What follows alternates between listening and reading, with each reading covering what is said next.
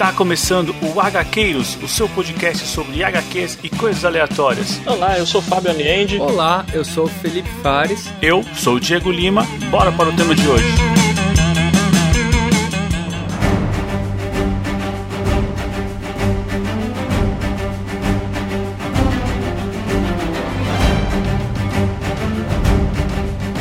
Avante Gaqueiros, eu sou Diego Lima e ou você é maluca ou pensa que eu sou. E aqui do meu lado tá ele, Felipe Fares. Olá, pessoal. E o que a guerra pode fazer com o homem, né? E aqui do meu outro lado tá ele, Fábio Aliende. Pode fazer me comer pregos no café da manhã e cuspir as pontas. Pô. Oh, isso aí, cara. Hoje vamos pra um quadrinho, podemos dizer que é um marco aqui na nona arte, porque vamos falar de mais uma bela obra criada pela dupla criativa aí, Marv Wolfman e Jorge Pérez. Vamos falar de Contrato de Judas. Coisa linda, hein? Coisa linda, cara. Os novos titãs aí digamos que no auge, podemos dizer assim, no auge da, da equipe? Com certeza, certeza absoluta, cara. Tá no, no auge da equipe, pra você ter uma ideia, fazendo frente com os X-Men na Marvel na época. Rivalizavam ali, né? Sim, sim, rivalizavam tanto em qualidade quanto chegando a até vendas também. O negócio era, era punk, hein? É, era o que a DC tinha para combater os X-Men na época. E eu vou te falar que o que eu conheço aqui de Novos Titãs, já posso dizer que talvez goste um pouquinho mais do que X-Men. Cara, eu curti demais também. Primeira história que eu pego pra ler. Mas, tipo, já dá pra ver que é um baita de um marco, né, mano? Sim. Sem contar que a dupla aqui tava on fire, porque depois eles foram fazer Crise nas Infinitas Terras. Ou seja, chegou pra abalar, né? É, quando chegou a época de fazer crise, né? Meio que a ideia, a ideia principal era uma coisa do Marvel Wolfman, né? Queriam fazer um grande marco e dar uma zerada em tudo. Mas aí pensar assim, pô, quem melhor do que os caras que mais estão vendendo aqui na editora, né, pra, pra tocar isso aí. E assim, assim foi. Tanto é que o. um personagem principal da saga, né, mas um dos catalisadores da saga da Crise das Infinitas Terras, que é o personagem O Monitor, ele faz uma primeira aparição no, numa história dos Novos Titãs. Que da hora, Fábio. É. Bom, e a gente não pode também deixar nossas homenagens aí pro George Pérez, né? Com certeza, né? Pois é, e aqui, cara, como, como sempre, né? Aqui ele tá desenhando em grande estilo, né? Em grande, Nossa, grande forma. Se você quiser falar para alguém o que são quadrinhos de super-heróis, cara, é isso aqui é esse desenho, é esse tipo de diálogo, a definição de clássico, digamos assim, cara. Sim, cara. Com certeza. E assim, essa história que a gente vai passar aqui, o contrato de Judas, ela, por muitos, considerada talvez a, a grande passagem aí, né, do, dos Novos Titãs, assim, o, a grande história deles. E não só pelo que ela foi criada, mas também por temas que ela debatia aqui e por influência, porque assim, muitas das coisas dos personagens dos Novos Titãs, os dramas pessoais dos personagens refletem um no outro, sem contar a importância de personagens secundários em outras histórias ganham aqui, né? No caso do, do Robin, digamos assim. Esse, esse, na verdade, é um, é um grande mote do título Novos Titãs em si, né? Porque já aproveitando para fazer o gancho lá com, com as origens, né? O Gibi dos Novos Titãs surgiu em 1964 e assim, era meio que uma revista para uma formação de uma equipe própria para os parceiros dos super-heróis.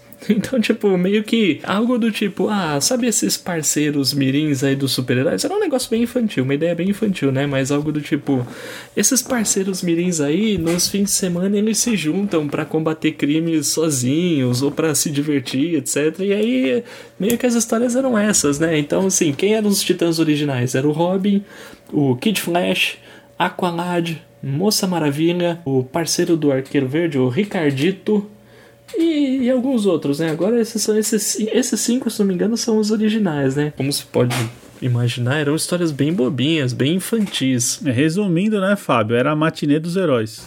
matinê dos heróis é algo, boa. Algo do tipo, tipo, ah, vamos descobrir o que o Robin faz quando ele não está com o Batman. Tipo, ele tá, ele tá lá participando de aventuras com os outros parceiros mirins. Algo do tipo, até que, bom, já que esses personagens estavam aí, né, por que não? Aí, bom, no início dos anos 80, meio que já com Marvel Wolfman à frente, eles resolvem dar uma repaginada nesses personagens para dar uma atualizada neles no, pros novos tempos, digamos assim. Então eles pegaram alguns dos originais, o Robin, o Kid Flash, a Moça Maravilha, trouxeram o Mutano que é o rapaz fera da Patrulha do Destino, e criaram alguns personagens novos, no, no caso o Cyborg, Estelária Ravena, e meio que falaram assim: ah, quer saber? Vamos botar esses caras aqui fazer um tremendo novelão e vamos ver para onde que a gente vai. Um pouquinho de influência dos novos X-Men da Marvel, eu não tenho dúvidas, tá? eu não tenho dúvidas. Mas deu muito certo. Mas caminha sozinho, né? Os Novos Titãs é, caminha sozinho e os dramas pessoais dos personagens é, é, interessante. Você quer saber um pouco mais sobre cada um ali. E digo mais, deu tão certo que o título dos Novos Titãs começou a, em vendas mesmo, começou a jantar em Liga da Justiça, próprio gibi do Batman, gibi do Superman, essas coisas aí. Começou a, tipo, meu. Então assim, a DC falou, ué, peraí, como assim, mano? Tipo, então esse negócio é bom mesmo. E aí foram dando mais e mais corda pro Marv Wolfman, que era o escritor, e o George Pérez, o desenhista. Muito bom. E essa história aqui também, é, que a gente separou, o contrato de Judas, eu acredito que seja a história de origem do Exterminador, esse vilão aí tão icônico, né, da DC. Cara, sim, e além de ser um, um vilão icônico, o arqui-inimigo dos Novos Titãs, porque, se não me engano, ele já surge a primeira aparição dele, acho que se não me engano, é lá no número 2 dos novos dessa nova encarnação dos novos titãs. Então, meio que algo do tipo, o primeiro vilão que eles enfrentam é praticamente ele. Só que ah. aí, de, só um tempo depois que foi ser contada a origem dele. Nessa história, Que então. é nessa história de contrato de Judas, sim. Assim, muito bacana, né, Fábio? Que, tipo, o jeito que o, é contada a história, que, tipo assim, dá um embasamento e dá um, uma profundidade nele, cara, fenomenal, né? Não, com certeza. E, e assim, o que eu gosto é que, pelo menos aqui nessas primeiras histórias, porque assim, a gente tá acostumado a ver o Exterminador como um verdadeiro deus da luta, né? Capaz de enfrentar qualquer um de igual para igual, até o super-homem, se for ver. Mas aqui você vê que ele, ele chega a ter alguma uma certa dificuldade para enfrentar. Até tipo, ele enfrentando o Robin de igual para igual, o Robin dá um pouco de trabalho para ele. Então eu gosto por causa eu gosto porque tem uma pegada um pouco mais pé no chão com relação ao Exterminador. Por mais que em muitos momentos os próprios heróis afirmem, né, que ele é mais forte que um humano, ele é mais rápido,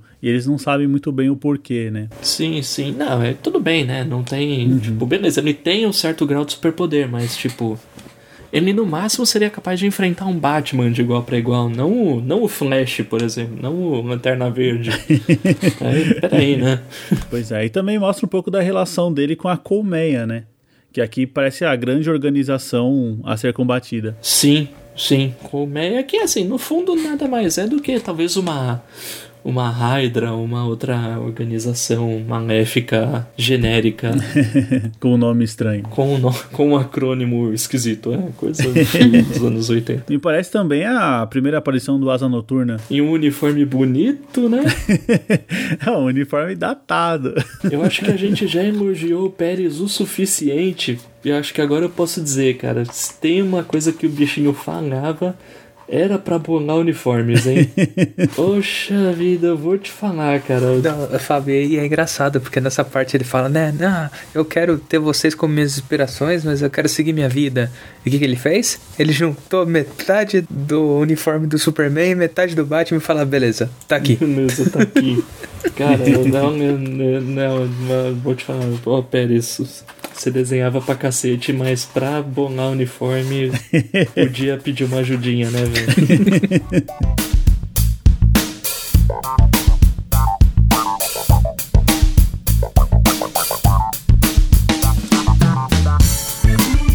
Bom, pessoal, temos um recado para hoje? Temos sim. Oh, que beleza, do nosso ouvinte Tony. Vamos ouvir? Bora. Avante, HQueiros. Bom dia, Tony na área aqui. Só para dizer o seguinte: é o convidado do programa anterior é um cara muito esquisito, né? Eu não, algo me diz que, que tipo ele não fala lá muito bem. que nada, que nada. Brincadeiras à parte, pô, foi muito legal, tal participar com vocês e curioso com o próximo programa. Bom, Tony, primeiramente muito obrigado aí por mais um recado. E cara, é assim, o convidado do programa anterior realmente é uma pessoa a ser estudada, né? brincadeira, brincadeira. Muito obrigado por ter participado aí também com a gente aí no programa. Com certeza o programa não teria sido o mesmo sem a sua participação. E continue acompanhando a gente aí, porque o tema de hoje eu tenho certeza que você vai gostar, ou não.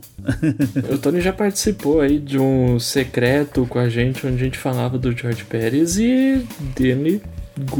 Eu sei que ele gosta do George Pérez, né? Agora vamos ver você me curte aí essa fase dos titãs, né? Bom, e se você quiser participar aqui com a gente, né? Ouviu aí o Tony, quer participar também, como é que faz? É muito simples. Você pode mandar um e-mail para contato.gaqueiros.com.br ou mande um áudio para o nosso WhatsApp, que é o 11 96244 9417. Vamos pagar a recompensa dos padrinhos que tem o nome citado no programa? Bora lá! Muito obrigado ao Jean Correia, ao Renato Seiji, ao Fernando Petrucci, ao Bruno Cordeiro, ao Luiz Garcia, ao Felipe Mota, ao Gabriel de Moura, ao Ian Dias, ao Márcio Vasconcelos, ao Francisco Delmo, ao Elton Barbosa, ao Fernando Costa e ao Diego Souza. Pessoal, muito obrigado, vocês são incríveis e aos padrinhos que não participam dessa recompensa, o nosso muito obrigado também.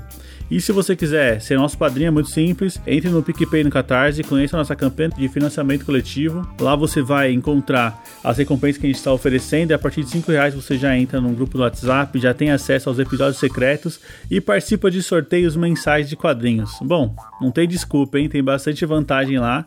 E aproveitando que esse episódio aqui ainda vai dar tempo, esse mês que a gente está comemorando 3 anos de podcast, a gente vai fazer um sorteio diferente. Então, se você você quiser participar do sorteio, ainda dá tempo de ser o nosso padrinho, ou confira lá em live no YouTube, coloque lá podcast HQs no YouTube, que vai estar tá as lives tanto anteriores quanto a live que a gente vai fazer aí, um dos finais de semana aí no, mês de maio, certo? Pô, Diego, então se quiser virar padrinho assim, é, tiver em dúvida, ainda dá tempo de participar do próximo sorteio? Dá tempo sim, dá tempo. E se não der tempo de participar desse de maio, com certeza você vai participar nos próximos. Então não tem não tem o porquê não apoiar a gente aí a manter o podcast e também a concorrer quadrinhos, beleza? Muito bom. Bom, então agora chega de papo e vamos lá conhecer esse tal contrato de Judas. Ah, então já vamos abrir. Acho que antes de começar com a história, a gente pode repassar quem são os titãs aqui nessa história, né? Ótimo. Temos alguns titãs na ativa e alguns que meio que dão um suporte, digamos, emocional ou que não é de campo, assim, digamos assim. Mas vamos lá. Falando dos titãs em campos, titãs na ativa, a gente tem, já abrindo a página, né? Abrindo a primeira página, Estelar, Princesa Coriander de Tamaran. Temos o Rapaz Fera, ou Mutano. Acho que os dois nomes valem para ele. A gente tem o Cyborg, que é bom, hoje em dia é até meio famoso aí por participação em Snyder Cut, filme da Liga da Justiça, etc. Snyder Cut parece uma ofensa. Seu Snyder Cut. o pior é que o Cyborg também tem a DC, DC e seus múltiplos multiverso sem falar que é multiverso, né? Ele também colocou o Cyborg no Doom Patrol, né? A série? Uhum. Ah, não vi, cara. Ah, que legal, mas não sabia. Tipo assim, não é o mesmo ator, tá, gente? Tipo, outra personalidade e tal, mas é o Cyborg, né? Mais feliz? Porque ele tá triste pra caramba no, no Snyder. não, é felizão, felizão. Oh, mas é o Cyborg mesmo, não é o Homem-Robô não, né? Não, é o Cyborg. O Homem-Robô tá lá, mas o Cyborg tá lá também. Pô, não sabia, mano. Bom, tem a própria série dos, dos Titãs em si, né? Então faria sentido aí um cruzamento entre os dois. Quem mais? A gente tem a Ravena, isso né, equipe de campo. Ah, e a gente também tem a Terra. Tara Markov. Tara Markov. E como apoio, assim, a gente tem a Moça Maravilha, Dona Troy, e o Dick Grayson, que abrindo essa fase ele havia acabado de deixar de ser o Robin, porque ele queria meio que sair um pouco debaixo das asas do Batman, então ele também indeciso sobre o que fazer. Tava com uma crise de identidade, vamos dizer assim. É, sim, sim, cansou de usar aquela tanguinha. tá me envergonhando, sai na rua aí, não tá dando certo. É, tipo, meu, pô, Batman, eu já tenho 20 anos, meu. Mas assim, é, eu senti que pelo menos no começo da história, esse o Dick Grayson, ele não tava muito na ativa ali, né? Não, é, é porque ele só dava uns pega na Estelar, só isso. é verdade. Mas esse negócio dele não estar como Robin, acho que tá meio que causando um, um bloqueio mental nele, né? Hum. É, meio tipo, tá meio. Oh, será que eu fico, né? Alguma coisa assim. Lembrando que essa história ela saiu em quatro partes, né? É, é verdade, né? Assim, ela saiu nas edições Tales of the Teen Titans 42, 43, 44. E Teen Titans Anual número 3. Bacana, é, então é um evento ainda que terminou no, numa edição anual. A história, a gente vê que ela é bem divididinha, né? Porque, digamos que esse primeiro volume, a gente está ali acompanhando o dia a dia do Novos Titãs, né? E a gente começa a perceber as nuances de comportamento, né? Porque até num desses treinamentos, a Terra que parece que é a nova integrante ali, ela parece meio desestabilizada, parece que não sabe se controlar, ela é meio instável, digamos assim. Tudo bem que não é exatamente a mesma coisa, mas eu para mim tava muito um negócio tipo, sei lá, Fênix Negra dos X-Men, tipo, alguém perdendo o controle. Não por conta dos poderes em si, como foi o caso da Fênix. Guardadas as proporções. Mas guardadas as devidas proporções, é tipo isso. Não sei se também não teve alguma influência aqui disso ou não, até porque eu acho que a saga da da Fênix Negra veio um pouco antes disso aqui também. Mas o que eu gostei, de, pelo menos dessa primeira edição, é que assim, a gente tá vendo os titãs vivendo a vida deles, né? A Dona Troy tá. A Dona Troy tá escolhendo madrinhas de casa... pro casamento dela. Já tem assim, não, Fábio, um negócio que a gente não sabe o que tá acontecendo, que do nada aparecem uns quadros numa televisão, né? Como se, tipo, mano, vai dar merda. Pô, alguém tá vendo isso, né? Exatamente. Fica um pouquinho claro que é a Tara que tá espionando eles é, a mando de alguém, né? Na verdade, se não me engano, algumas edições antes isso já tinha sido, já tinha meio, meio que se revelado que ela estava infiltrada ali com o objetivo de trair eles. Ela já tinha um contato com o Exterminador, né? Sim, já tinha alguma coisa com o Exterminador. É, e assim, um contato bem íntimo, né? Vamos dizer assim. E isso aqui é um negócio meio esquisito, porque ela é uma adolescente. É, acho que chega a falar que ela tem 16 anos. Então, e o Exterminador já tem lá seus cinquentinha, hein? Aí a gente tem que falar um, um negócio, né? Tipo assim, tem esses problemas, mas assim, né, cara? Anos 80, né? é verdade, é verdade. Pô, a gente vai ver nas interações dos titãs, a gente vê que o Mutano é claramente apaixonado pela Tara, pela Terra, e assim, ela tá se aproveitando disso, né? Ela, e, e, a gente vê que ela, ela se aproveita para descobrir os segredos deles mesmo, para contar para alguém. A gente acaba descobrindo que esse alguém é o exterminador. E aí, acompanhando, né, a evolução da história, a gente vê que de alguma forma mágica o exterminador começa a caçar, né, os titãs e com um certo sucesso, né? Porque o único que sobra ali é o Dick Grayson. Cara, eu acho essa edição legal porque meio que assim, ela começa com o Dick Grayson sendo atacado pelo exterminador. E tipo, no escritório dele, eu sei lá o que, que ele tá fazendo ali. Mas, tipo, tem uma máquina de escrever na mesa dele, velho. Putz, isso aqui é muito velho, mano. Mas, e assim, o Dick sobrevive, né? Graças ao, ao, seu treinamento, né? Tipo, por ter sido treinado pelo Batman, etc tal. E aí, o próprio Dick, quando vai atrás dos outros personagens, que ele vai descobrindo que eles já foram pegos. Rola um momento detetive aí, né? Não é o ex-Robin à toa, né? É isso aí. Não, é legal. E aí ele vai realmente descobrindo que, um a um, todos os titãs já tinham sido pegos pelo Exterminador. Até que a Adeline me pareceu aí uma, uma personagem nova, ela surge falando, olha você tá aí gastando seu tempo procurando os caras, mas eu sei que aconteceu. E eu até sei quem tá por trás. Eu vou falar que nessa parte, Diego, eu, eu fiquei com a cara do Robin, né? Filha da puta. Você tava o tempo inteiro vendo tudo. E agora você vem. Ah, então, eu vi mesmo. Aconteceu. Mas aí, bora lá. Mano. Ele até custa acreditar que há um traidor entre eles e esse traidor, nada mais, nada menos, é a Terra, né? Que a gente já sabia no começo. Terra, aqui, só para falar um pouquinho dos poderes, ela pode controlar a Terra para fazer o que ela quiser digamos assim. Pode provocar terremotos, pode jogar terra nas pessoas, provocar uma avalanche, enfim. É, parece um lanterna verde, só que com terra, né? É verdade. Ele tem o poder do anel que ele é. materializa as coisas, ela faz com terra. Ou um homem de gelo com terra, talvez, é, alguma é coisa assim. É, sim. Ou seja, talvez seja a mais poderosa dos titãs, tá? Com exceção da Ravena ou talvez da Estelar, alguma coisa assim, mas assim, dá, daria um trabalhinho pros titãs pegar ela. ou com uma escavadeira resolvia também. Né? Não, uma escavadeira pode ser, né?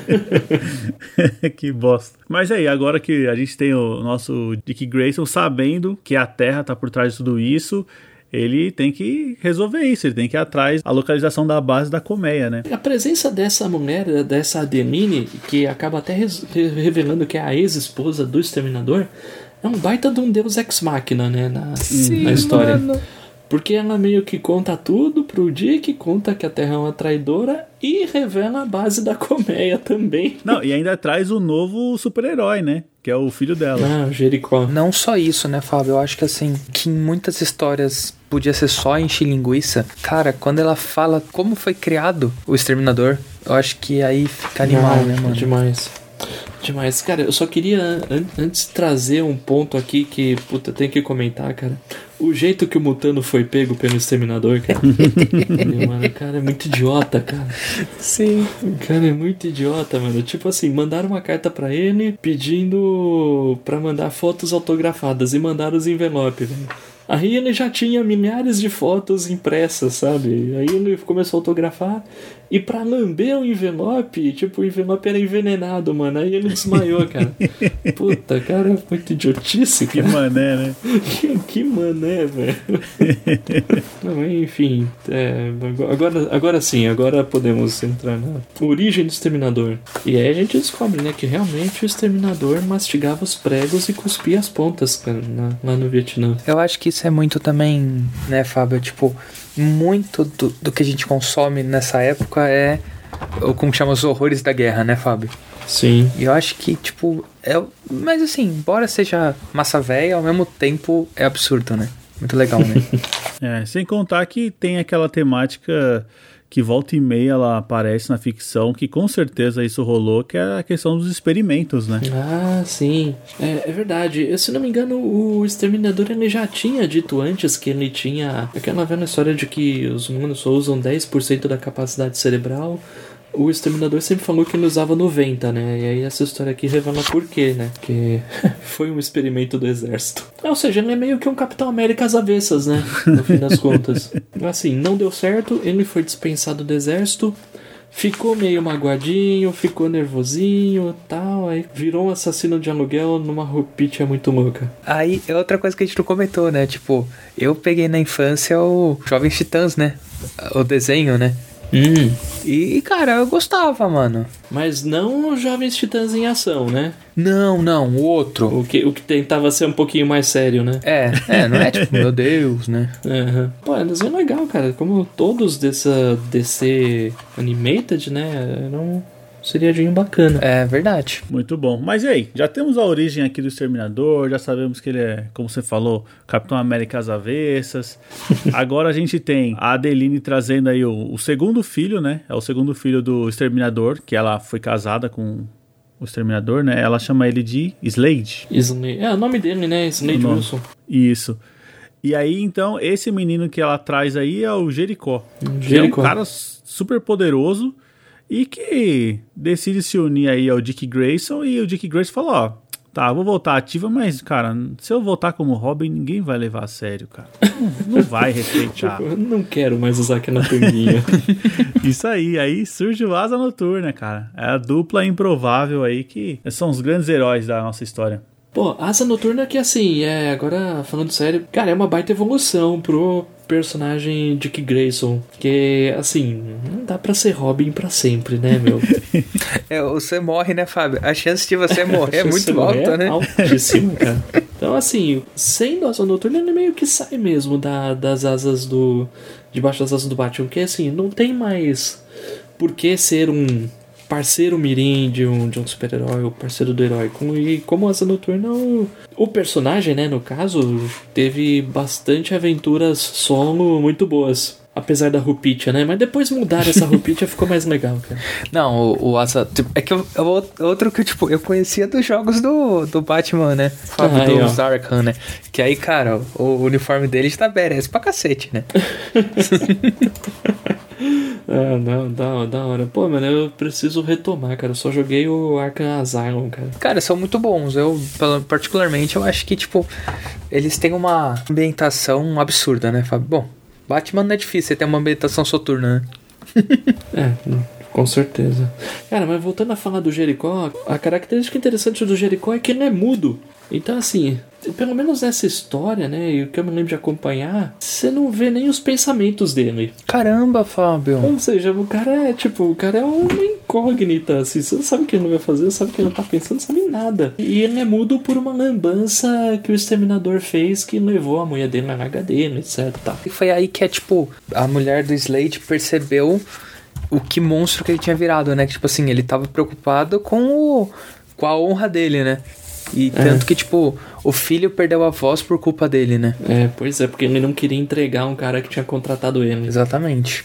É, caramba, hein? Mas e os poderes dele, hein? Ah, doideira, hein? Pô, cara, eu achei legal, cara. É uma espécie de possessão, né? É, não, e é uma possessão onde o corpo dele some, né? Conveniente, né, cara? Ele não larga o corpo dele por aí pra, Verdade, pra né? Já ser um pensou? alvo. Cara, eu vou lutar. Ele sai possuído e os caras começam a dar bica no corpo dele caído lá no chão. da hora, da hora. É, porque ele fazendo essa possessão, ele meio que toma conta das ações, né? Das pessoas. Então, digamos que ele é um pouco roubado, né? Ah, mas tá bom, né? Da hora. Não, legal, eu gostei, gostei. Agora que o Ação Noturna tem um amigo e uma Rupitia nova, Uhum. eles vão pro embate final. Atacar a base da colmeia, onde o Slade e a Terra prenderam os outros titãs. É legal essa cena, né? Dos titãs presos numa máquina bem high-tech, né? Pros anos 80. Isso daí é aquela receita de bolo das máquinas de sacrifício, né, Diego? ah, sim. E aí eles estão lá presos na máquina e aí a Terra aparece e se revela como a traidora que ela é. Meu, e é engraçado que aparece até ela fumando, velho. Os caras aqui não tem, não tem pudor nenhum, né, Fábio? Nossa, velho. Ó, meu, vendia cigarrinho de chocolate pra criança, cara. Isso aí, isso aí é, é nada. Mas, cara, mas assim, esse embate final aqui, ele é meio que meio bagunça, assim, não que é bagunça, é que normalmente quando tem, temos uma equipe de heróis, é meio normal ficar um caos, né, no embate final. Sim. Não, eu acho que é legal que, assim, além de ficar um caos pela equipe de heróis, fica um caos pelo Slade, né?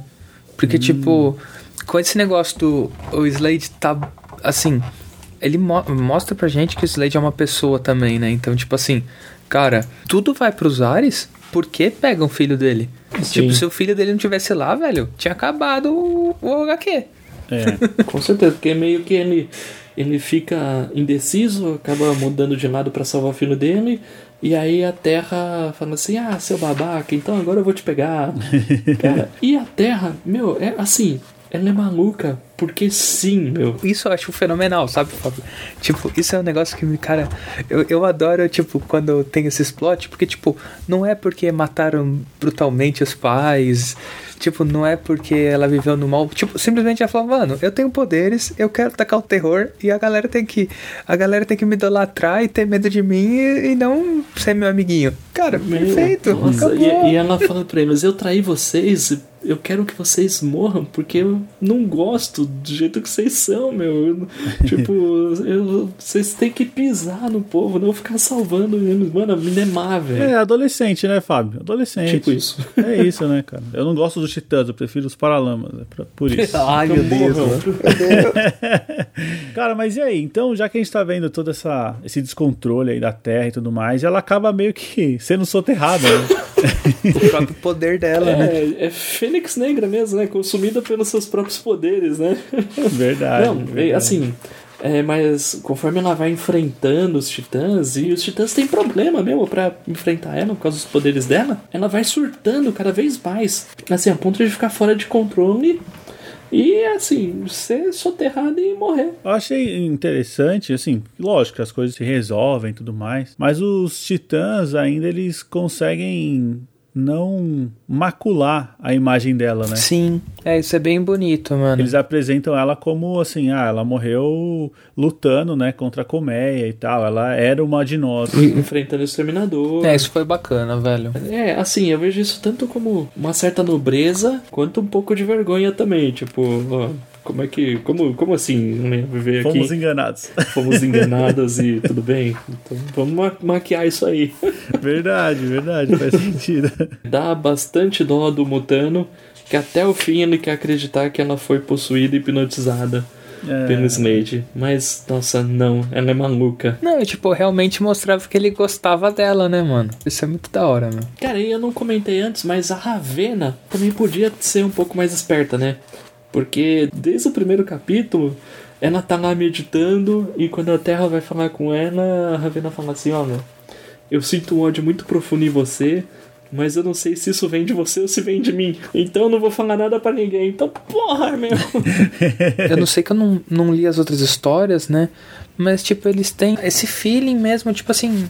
A Ravena acho que é uma das que menos participa, né? É, que a Ravena, acho que, eu não sei, acho que era um personagem muito meio difícil de, de escrever, assim. Que ela é meio que, tipo, filha do demônio.